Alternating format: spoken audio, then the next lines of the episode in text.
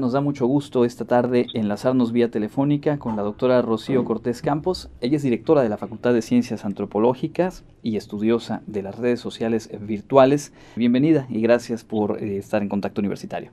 Hola, muy buenas tardes Andrés. Muchas gracias por esta invitación y pues gustosa de participar con ustedes. Y bueno, sí, llevo, quiero decirlo, ¿ah? porque tengo que decir, que llevo estudiando redes sociales virtuales hace muchísimos años, hace, ¿qué quieres? 15 años y de los primeros trabajos en Yucatán sobre redes sociales virtuales pueden buscar y aquí estoy yo. Cierto es, y además no solamente pionera, sino que se ha mantenido como un punto de referencia el trabajo que has venido desarrollando y actualizando a través eh, del tiempo.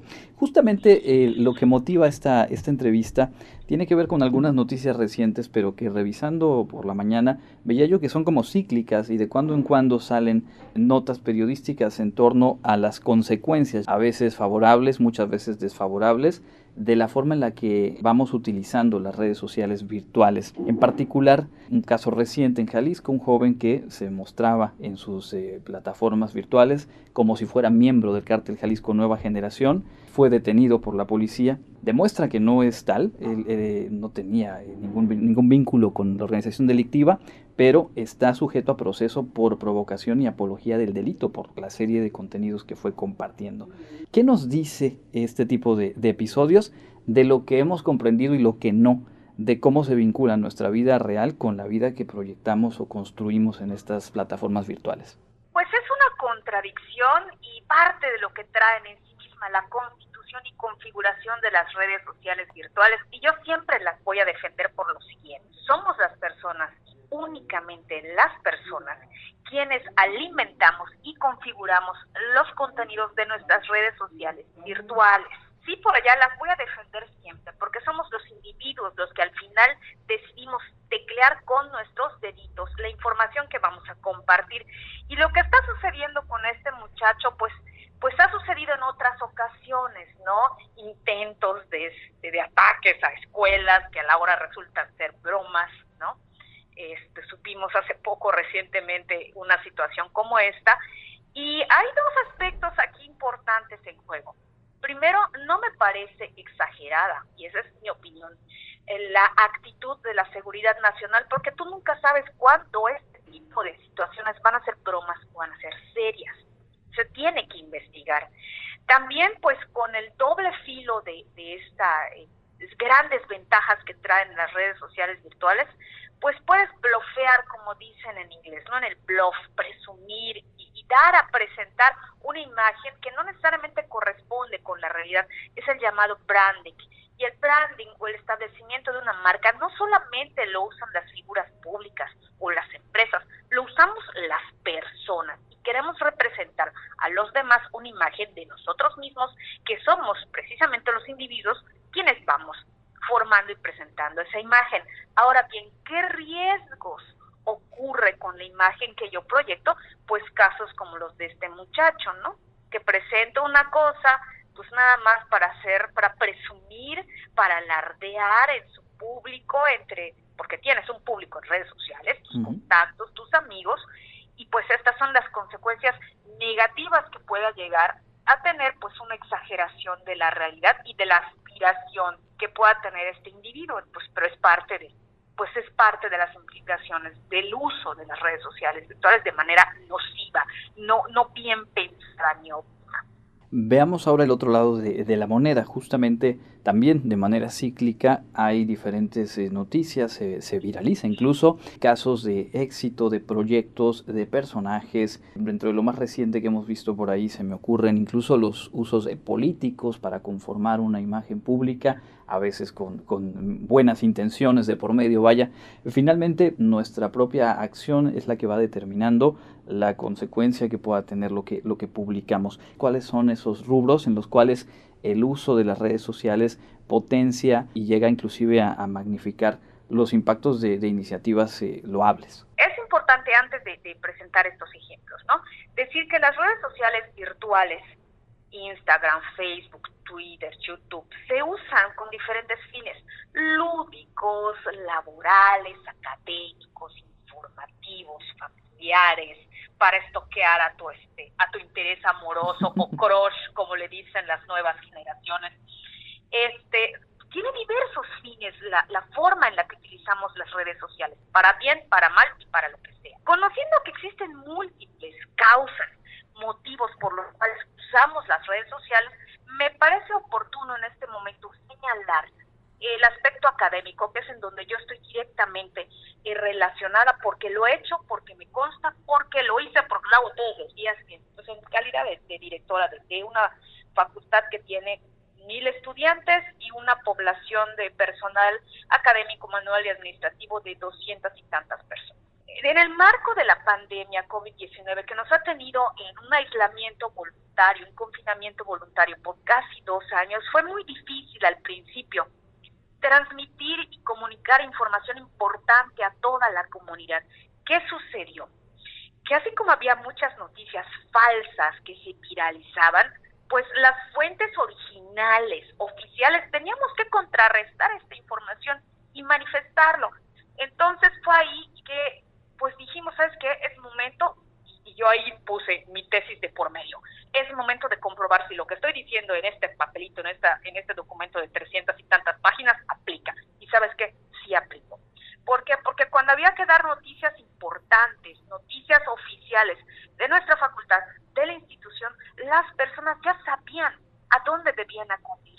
Ya agarrar y ver el pasquín electrónico que los hay, la noticia tergiversada, las fake news que las hay, sabían que debían acudir a nuestros sitios oficiales. Y eso en mucha interacción con las otras cuentas oficiales, en este caso, por ejemplo, de Sociedad de Alumnos, de Consejo Estudiantil. Te pongo el ejemplo de la Facultad de Ciencias Antropológicas que veo directamente. Eh, esto lo vi sobre todo, por ejemplo, cuando habían los avisos de huracán, de decirles, ¿saben qué? Vamos a perder comunicación, de una vez cancelamos clases. O, por ejemplo, cuando necesitábamos comunicar a algunos chavos y chavas que, que nos surgía que se apersonaran por un tema de, de algún proceso administrativo, pues con la pena hicimos la lista y les pusimos sus nombres. ¿Saben qué favor de, de, de comunicarse a control escolar y no sé Y esa publicación, que quiero que sepas para, para darte una dimensión, tenemos en nuestra fanpage de la facultad cerca de 7 mil seguidores orgánicos. ¿Esto qué significa? Que no hemos pagado publicidad, los fuimos este, buscando y ahora sí que cortejando, ¿no? Poco a poco. Entonces, cuando hacemos esta publicación para buscar a estos estudiantes, la posteo, le pedimos a las cuentas que nos ayuden y empiezan a compartir, y empiezan a compartir. Y cuando viéramos a ver en los impactos de interacción, el aviso había sido reproducido unas 40 mil veces habíamos tenido una interacción de 300, 400 eh, tipos de interacción con likes, compartidas, etcétera. En un día ya se habían comunicado con nosotros. En un día. Esa es la efectividad. exactamente, hasta les bromeaban, fulanito de tal favor de presentarse a dirección, le busca a la directora. Entonces, entre broma y broma, pues te puedes decir, ¿sabes qué? cuando haces un buen branding, cuando manifiestas sobre todo las instituciones de manera seria y formal que estás manejando información importante, con eso contrarrestas estas fake news, con esto contrarrestas pues todos estos efectos negativos que pues también tienen las redes sociales producto de, del uso que le damos las personas debida o indebidamente. Es decir, al final de cuentas, eh, la herramienta, sea cual sea, más tecnológica, menos tecnológica, eh, va a resultar ser lo que nosotros vamos haciendo con ella somos, por eso insisto, somos las personas y solo las personas, ¿no? Entonces, en clases les pongo a los chamacos ejemplos de las celebridades, porque pues entre su generación y mi generación, de repente hacíamos un ejercicio la otra vez de, bueno, ¿cuál es tu James Bond, no? Y todos ellos ubican a Daniel Craig, me parece excelente, pero para mí mi James Bond es Pierce Brosnan, pero si hablo con mi mamá, mi mamá me va a decir que su James Bond es Roger Moore, y así nos podemos seguir hasta Sean Connery. Claro. ¿Ah? O sea, entonces, eh, pongo muchos ejemplos de entonces nunca me fallan los ejemplos de Belinda y de Cristian Nodal. Entonces los chavos ubican muy bien a estas celebridades que también establecen un branding, ¿ok? Establecen un branding para presentar una identidad o una imagen. Mi branding favorito en el mundo mundial de políticos, y perdona que se lo diga, es Barack Obama. Barack y Michelle Obama son los amos y señores del branding político. Supieron vender una imagen muy sana, muy amable, muy horizontal con su comunidad, o sea, de venderte una familia bonita, este, pues del sueño americano, ¿no? Entonces, pues ya tú decides si se la compras o no se la compras, pero un buen manejo óptimo de redes sociales lo tienen estos dos señores, ¿no? Entonces, por ahí tú puedes ver viendo un óptimo manejo de branding de redes sociales en pro de tu persona y del proyecto que quieras emprender, porque yo sí creo, como dice Roberto, pues que eres lo que publicas, ¿no? Y pues los demás no se tienen por qué enterar de todo lo que haces, a menos que tú quieras compartirlo. Y si lo quieres compartir, pues ser muy cauto y muy inteligente y muy claro de lo que quieres mandar como mensaje, que al final yo sí creo que no solo el medio es el mensaje, sino como dice Castel, el mensaje es el mensaje. Son cosas que tenemos que pensar con mucha inteligencia todas las generaciones los millennials, los centennials y los que le siguen, y los migrantes digitales también, desde luego. ¿A dónde poder buscar más información? Eh, muchas veces no sentimos tener las herramientas, las bases suficientes para, para ir normando criterios y compartirlos con quien se va incorporando a estas redes. ¿Qué sugerencias nos tendrías en ese sentido? ¿A dónde ir buscando esta, esta información? Yo más que a dónde ir buscando es un reflejo de mucha introyección en esta época de la viralización de las noticias, en el que pues todos somos pues prosumers, ¿no? Porque consumimos información y también las reproducimos, eh, ser muy cautos de qué es lo que queremos compartir y cuando vayamos a compartir una noticia, ser muy cautos del tipo de información que estamos eh, presentando, ¿no? Es información oficial, es una cuenta formal, oficial, es un medio reconocido, yo creo que más bien hay que utilizar hoy día, más que nunca, el menos común de los sentidos, que es el sentido común, que curiosamente, ¿quién lo diría? Pero falta. Hoy día nos falta. Entonces, este ejercicio de leer con detenimiento y sospechar antes de dar el clic y compartir una información, creo que es lo más valioso.